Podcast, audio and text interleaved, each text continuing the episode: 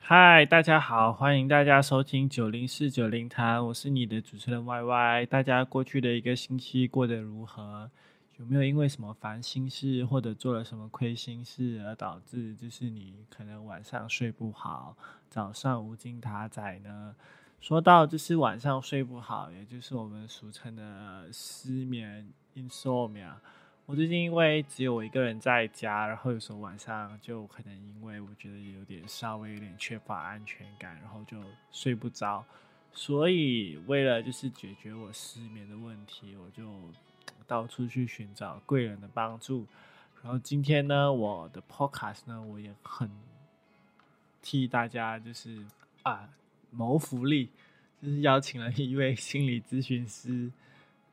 来我们的节目。欢迎文涛老师。Hello，大家好，呃，我叫文涛，呃，我现在是一名脑电波反馈治疗师，现在在 KL 的一个呃脑健康中心就是任职咯。嗯，啊，原来你们的诊所叫脑健康中心啊？啊，对，是的。哦，是招牌那边就是就是有一个大脑之类的吗？对，就会是专注在头脑的健康来去做呃，可能治疗啊，或者是训练这样子哦。老师，如果我觉得我 I Q 很低，是可以去你们中心的吗？啊，其实 I Q 有分成很多个部分，就是它可以是你的专注力，可以是你的智力，可以是你的理解能力，所以都可以进行调整，通过训练你的头脑来去调整。确定不是骗骗人的吗？确定不是，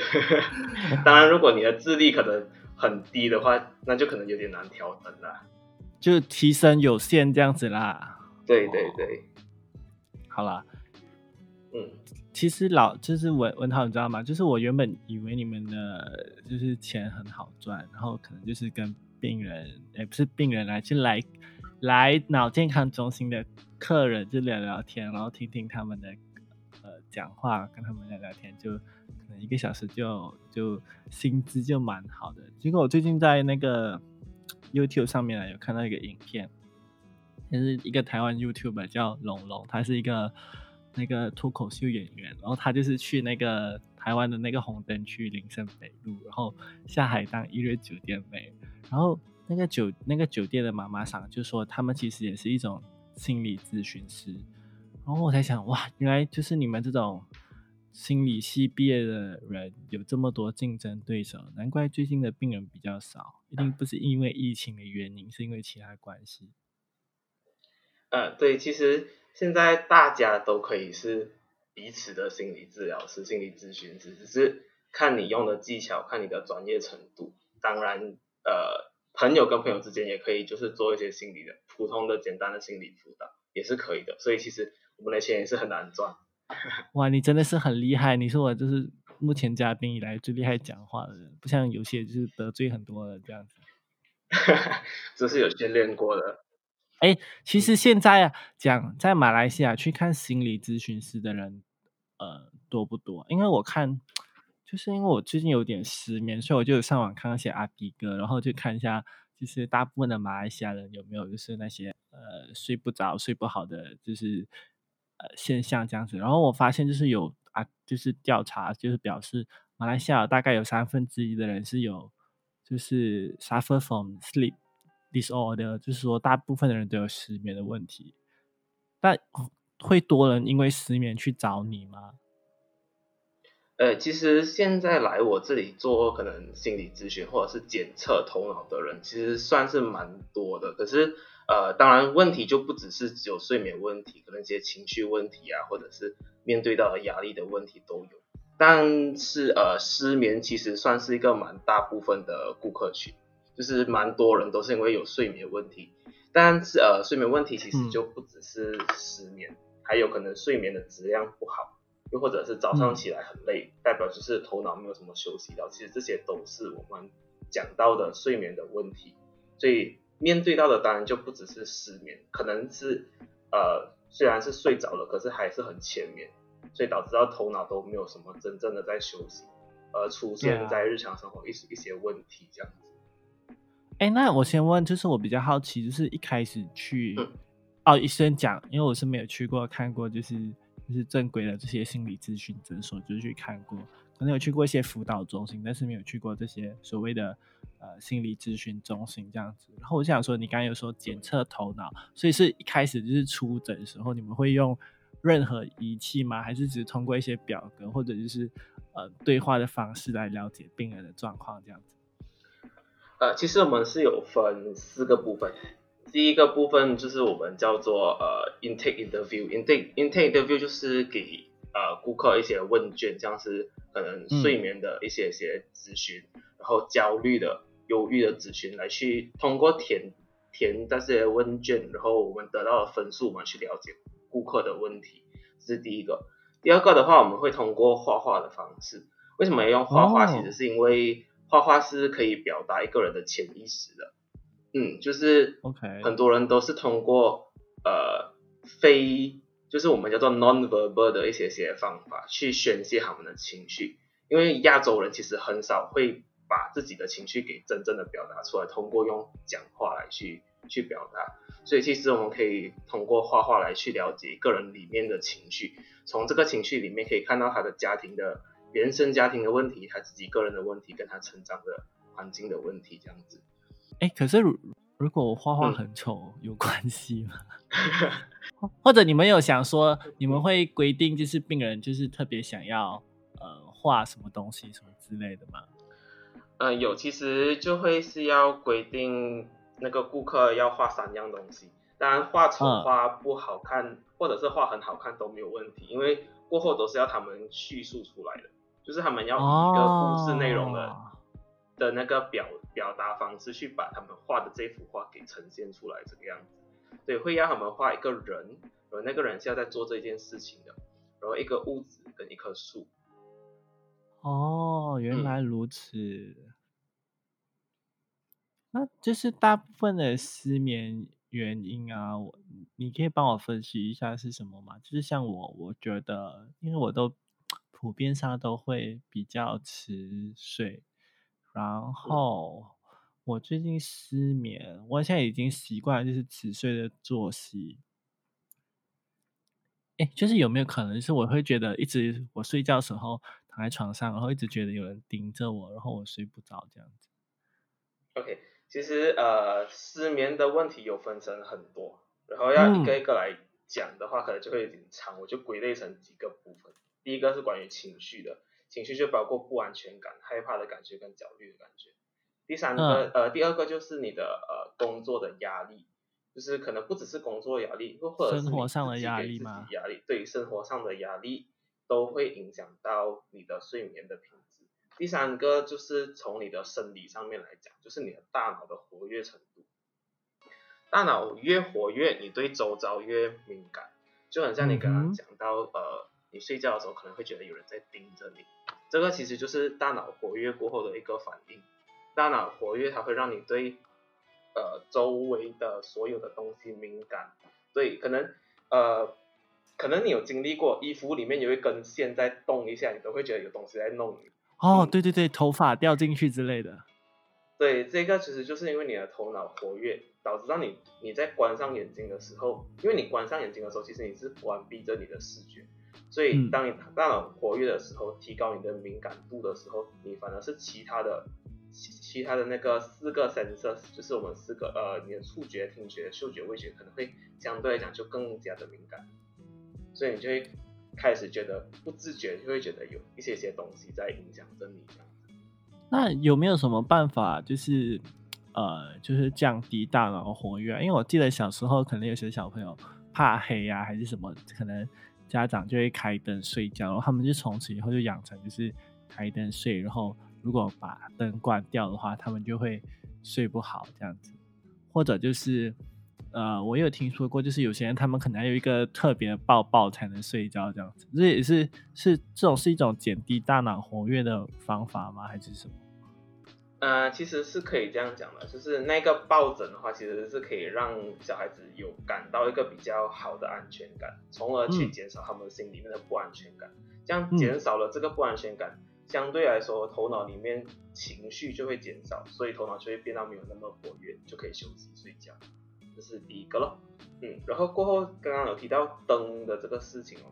其实灯是会影响到睡眠的品质的，因为它会严重的影响头脑里面的一个我们叫做睡眠荷尔蒙，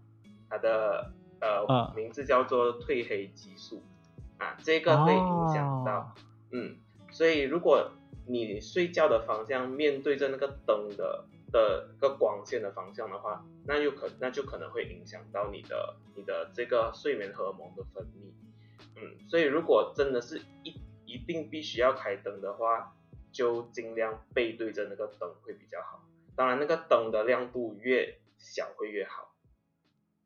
哦，我我还以为是给自己的什么心理暗示之类，就是可能我睡觉前要做这件事情，我才会睡得比较好这样子。其实这不算是心理暗示，这个就很像是你对头脑，你头脑对你现在所做的行为的一个连接，就是很像，呃，简单来说，我们可以叫做一个习惯，就是我们很像我们习惯性吃饭之前会去洗个手，吃饭完过后也会去洗个手，这是一个习惯，头脑也会有一个习惯是。可能你长期都在睡前玩手机，这样头脑就会习惯性的依赖着你一定要玩手机你才可以睡觉，这个就是一个头脑所做到的一个连接。当然有些人就是玩了手机不会睡觉，所以头脑就会习惯性的把这个不会睡觉的感觉放在跟手机一起，所以每一次你玩手机，就算你关上眼睛你想睡觉你都睡不着，这个是头脑自己会表现出的方式。所以是因人而异的，就是如果可能有些人觉得玩到手机就会好睡，有些人觉得玩到手机就不能好好的睡觉这样子。嗯，你可以说是因人而异的一种心理暗示，也可以说是头脑对身体对行为做出的一个连接了。嗯，哎，其实所以就是简单的来讲，就是如果我现在有失眠的问题，我要。有没有就是最简单的方法，就是可以调调整还是什么之类？或者你们通常会给就是来你们中心人什么建议？是建议他们就是要固定时间睡吗？还是如果有压力的话，要怎样才能就是减少就是压力让我睡觉？因为通常我知道你们是不开药的嘛，就是不开处方，就不不会让他们吃安眠药。那你们主要是通过什么方法，就是让他们能够就是顺利的入眠这样子？其实有呃四个东西要注意的，第一个就是食物，就是日常生活你所白天所吃到的东西，还有甚至你睡前所吃到的东西。其实睡前尽量就不要吃东西，尽量不要让肚子有一个饱足感，这样子你的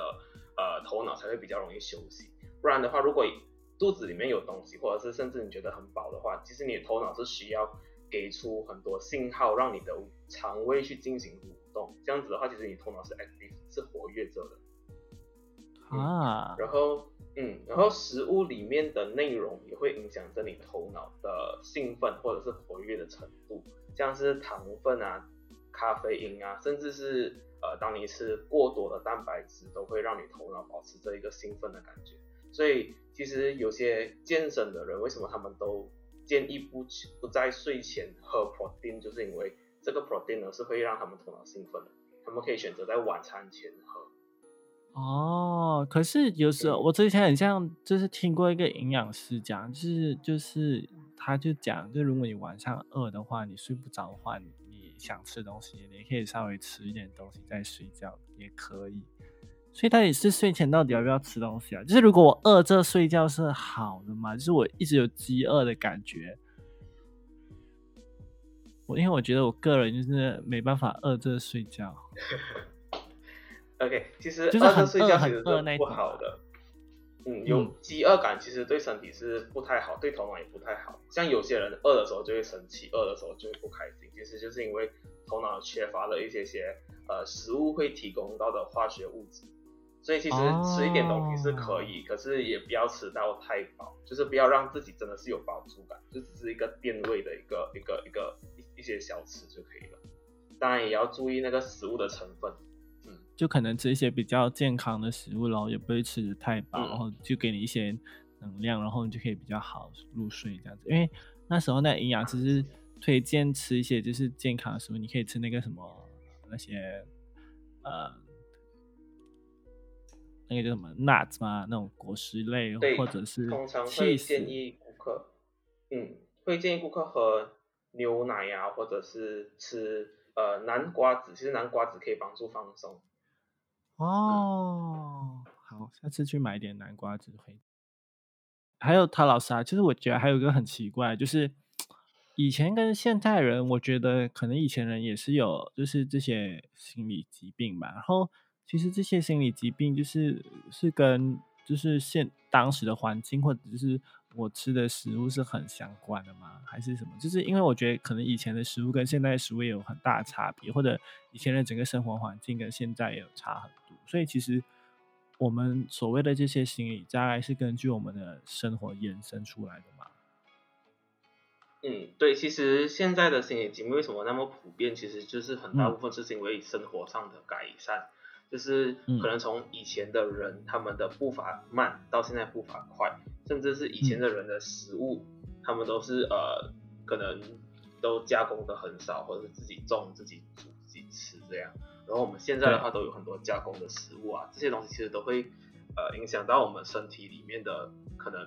化学的那个部分，所以就会进而就会影响到我们可能头脑啊，它的里面的荷尔蒙，甚至是一些化学的物质都会被影响到，所以就会开始导致到比较多的心理疾病出来。所以就是刺激的东西多了，就是很多就是食物里面的一些成分可能会刺激我们的大脑，所以才导致就是现在越来越多的这些所谓的心理障碍这样子。嗯，对，当然也不只是食物上面的刺激，也有我们可能我们人就是呃感官上的刺激也是，现在开始有很多可能一些刺激的活动啊，一些呃甚至是一些可能会一直让我们。想要继续做下去的东西，像比如说玩手机啊、玩游戏。老师刺激的活动包括做爱吗？其实这个的话，应该要看，如果是呃次数太多的话，对头脑跟对身体是一个刺激的负担。可是如果是正常数量就 OK。可是我我前阵子看到一个阿迪哥写做爱可以帮助失眠，解决失眠这个问题，是有科学根据的吗？还是他是太胡乱？呃，其实呃，要以性别来去谈会比较好。男生的话，真的假的？睡眠品质会变比较好。对，然后男生就不会嘛？呃，女生的话，这个就要看，嗯，这个要看，可能呃，因为通常男生为什么男生睡眠品质会变比较好？其实是因为当他们就是完事了过后，其实他们身体会有一些些荷尔蒙会分泌出来，那些荷尔蒙是抑制他的。身体活跃，又或者是让他头脑可以放松的荷尔蒙，嗯，所以这个荷尔蒙就会让他更加的想睡觉，嗯，所以这个荷尔蒙叫做 prolactin，如果有兴趣可以去了解一下。这个是一个女性的荷尔蒙，哎，就是就是，嗯，很像有它是其实女性的荷尔蒙，女性会有比较多这个荷尔蒙，可是男性的话只有在完事后才会，就是进入圣圣人模式的时候就会分泌这个荷尔蒙，然后。抑制你就是继续兴奋的冲动，这样子是对，所以就是就是就是跟我们有没有做从事这些刺激性的活动也是有关啊。就是如果我们失眠的话，嗯，对，所以就是很像呃，我都会跟我的顾客说，就是睡前的一个小时，就是尽量都是做一些静态的运动，像是可能看书啊。甚至就算你在玩手机，你也不要玩太刺激，或是看太刺激的影片，就是反而是听一些音乐啊，看一些些字啊，这样子东西会比较好。我我觉得这应该跟很多人讲，就是你知道吗？睡前不要看太刺激的影片，不要玩太刺激的游戏，这样子。大家都应该知道。OK。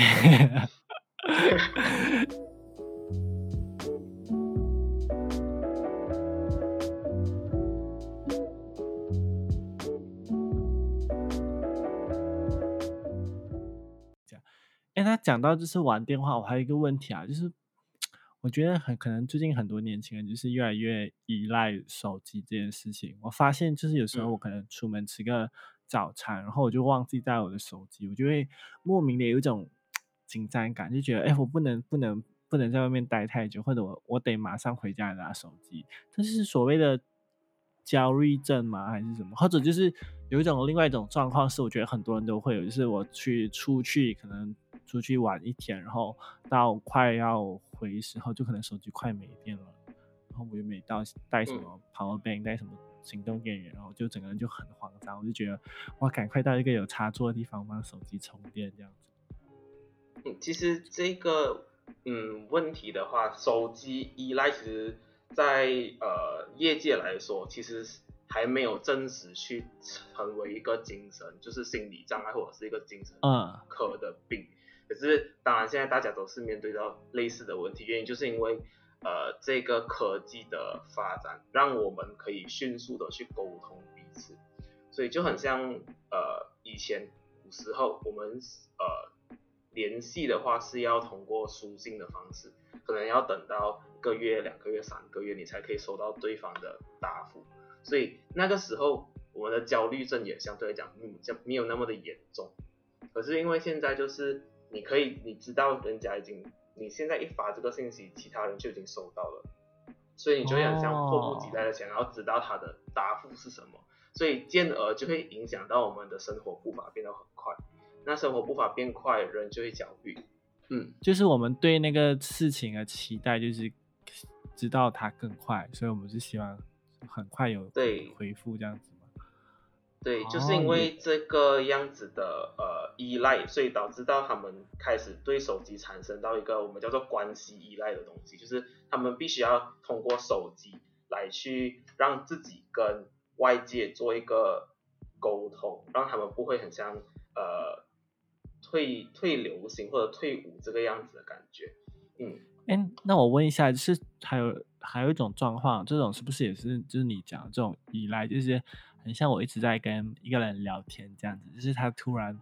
一段时间没有回我，或者是他回的比较慢，尤其是你知道在暧昧的时候啊，或者在可能对这个人有意思的时候，就会觉得为什么他不回我，然后为什么他回我这么久，他这么久不回我是他不喜欢我了吗？这种。这种问题，这这种也是一种依赖症吗？还是什么焦虑症之类的吗？就是这种状况啦。嗯，这个不算是依赖，这反而是一种来自可能心里面对自身的焦虑，可能就会开始怀疑自己的价值。因为其实我们人，我们是群群体生活的一个群居生活的一个动物嘛，所以其实我们呃不可避免的就是我们通常都会从其他人的认可那边找到自己的价值，所以尤其是你在跟一个人暧昧的时候，你就会觉得这个人是认可你价值的。这样他突然间没有什么回复你，然后没有什么理会你的时候，你就会开始会觉得会不会是我讲了一些话，他不认可我，他觉得呃这个不是不是我想要的这样子的东西，所以你就会开始有一些焦虑啊、担心啊、害怕的感觉出来。哦，那哎，那这样子听起来就是现就是一般人，就是他们通常不只是会被，就是可能一个所谓的这种心理疾病所影响，可能是一个人可能通常会有几种，只不过那个严重的程度不一样，这样子而已吧。嗯，对，其实为什么会有心理疾病，为什么会有心理障碍，其实不是讲那个人真的是有那个病，而是他的问题严重到他没有办法去。去成去去做出一些些事情来去解决，所以我们这个才称之为障碍。每一个人都有特定的障碍，可是看你可不可以去 handle，可不可以去解决它。嗯，OK。哎，老师，我可以问一个比较就是有趣的问题吗？就是我昨天就是收到是一个听众，他想想让我问你一个问题，就是说他可能有这方面的困扰啊，我也是不知道。就他讲，他可能是一个很爱在家裸体的人，但是但是他的家人好像没有很，因为在可能在东方国家嘛，就没有很赞成他这个行为。那你如果他还是很想裸体，但是他家人又一直反对他去找你的话，你会怎样给他建议呢？呃，其实这个会有一点点复杂，因为我们要先了解为什么他会。他会追求这个在家裸体的感觉，他就想说，他就觉得很自然，然后很很轻松、无忧无虑这样子。他觉得他当他裸体时候是很有安全感的这样子。这个的话，其实也是要看的，因为有些人，嗯，呃，要去分析他的原生家庭的问题跟他自身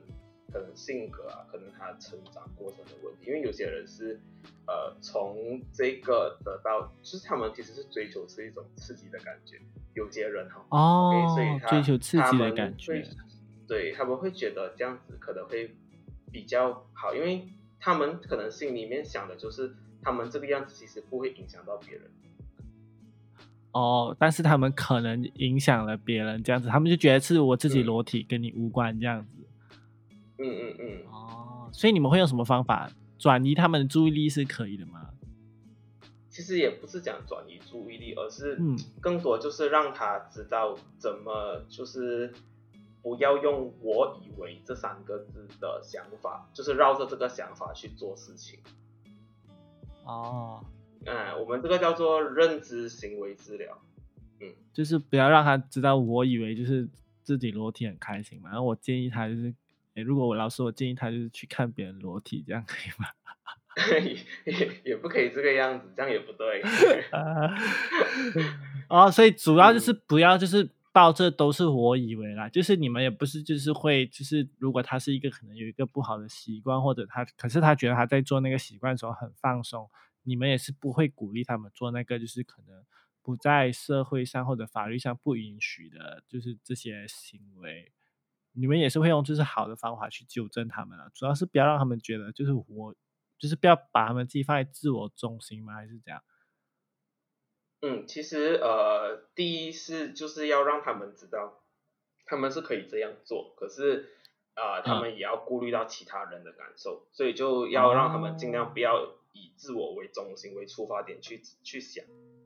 当然我们每个人都很常会以自我自我的这个角度来去想东西，可是就是通过这个认知的行为的治疗来去让他也理解到，其实别人也会有这样子的感受。其实我们不是要抑制他不要这样做，而是要让他知道怎么去呃，他做这个事情的那个 extent 是可以到多远，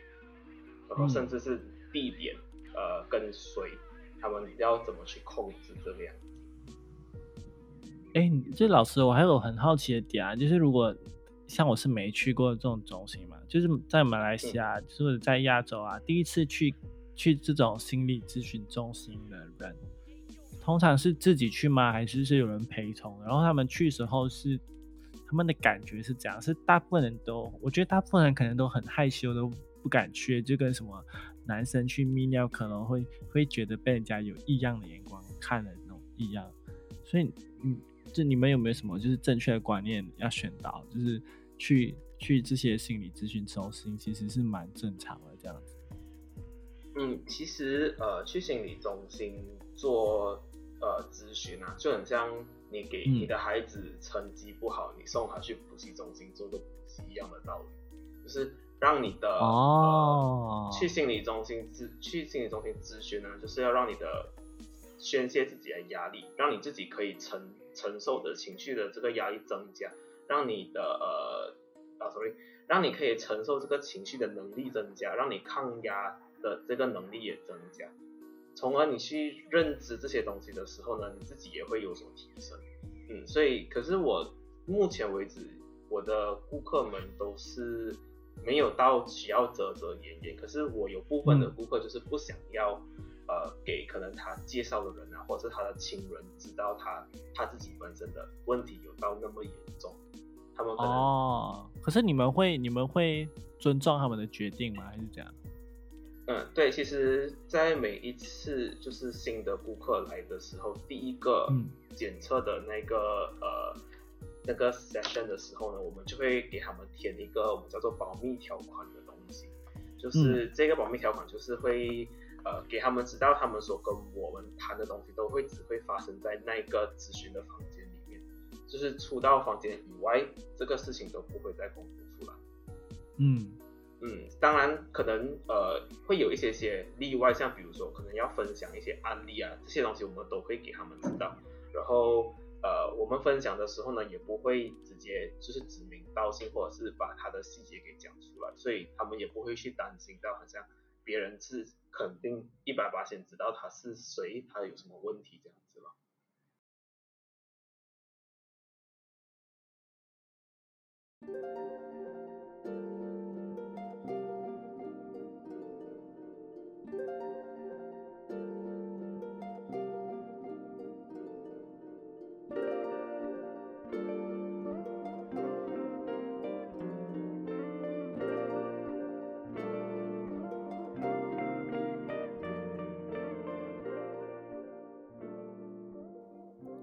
哎，老师，我还有一个问题，就是我。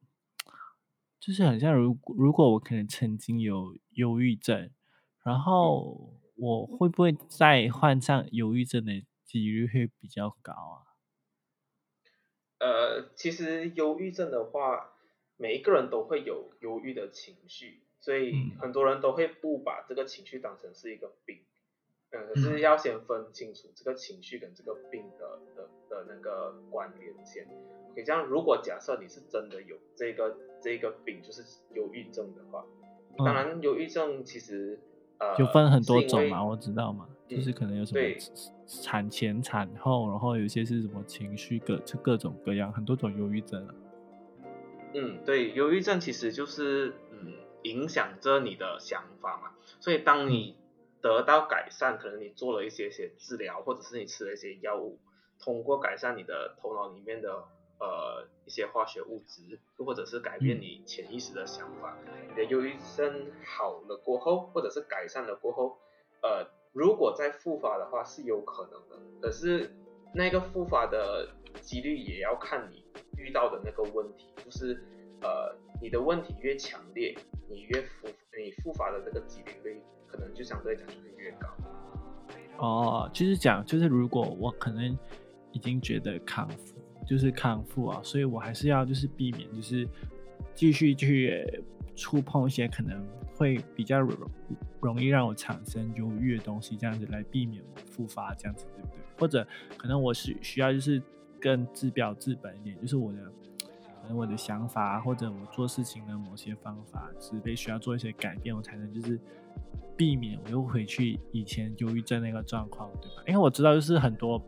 忧郁症，其实他们也知道，就是他们在他们忧郁那段时间是很不好受的，就他们呃觉得自己啊很不被肯定啊，然后会一直被很多问题所困扰，就是跟他们康复时候，我觉得真的是两个人这样子。嗯，其实呃也不可以讲去避免，因为如果去避免的话，他们其实是在逃避。相对来讲，而是应该要呃用正确的方法去面对。像有些人呃他们的情绪，他们遇到一些事情，他们的那些情绪是压抑着的。像这个压长期压抑，就是其中一个导致忧郁症的一个状况。那如果他忧郁症好了过后，他又遇到一些让他有强烈情绪的事情，他又在用回这个压抑的方法，那么他的忧郁症就可能会复发。所以其实也不是讲要去避免，而是他们反而要用一个更好的方式去面对，去去释放就对了，就是要去，就是要去，不要去逃避，要去释放才是正确解决忧郁症的就是办法，这样子。对，好，我觉得我在这里，我觉得我讲的人可能会有在听啦，就是呃，就是要释放啊，就是很多东西要看开，然后。不要太压抑自己啦，你可以做到更好的。你你你一直都很好，这样子。其实好，继续。谢谢你要我回答你那个问题吗？不用不用，他就是我跟跟某某个某个人的精神喊话这样子。OK。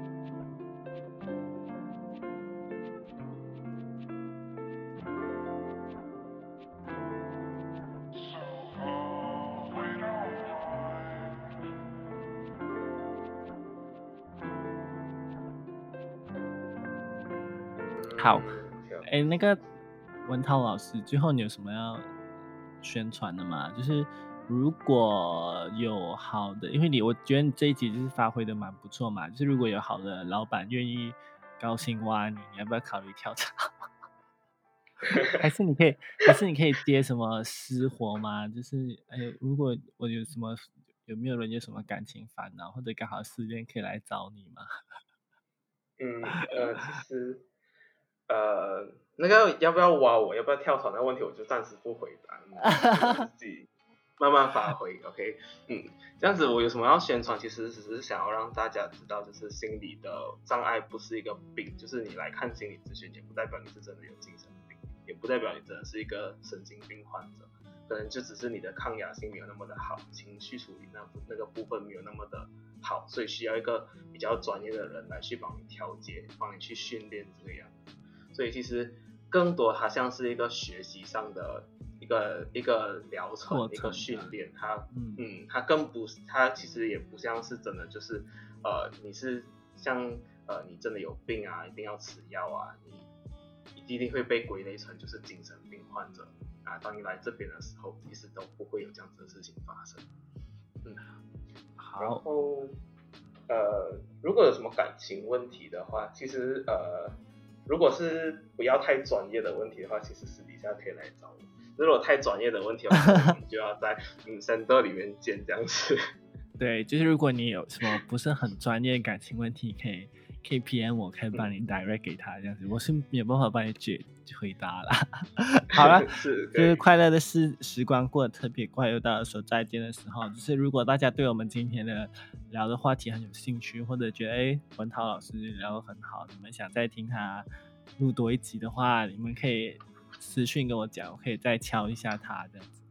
然后也可以去 IG 就是关注关注我们的呃 Instagram account，然后或者在评给我们五星好评。然后最重要是把这集的 podcast 分享给你的朋友，祝你们有美好的一天！记得留守下一集的 podcast，拜拜。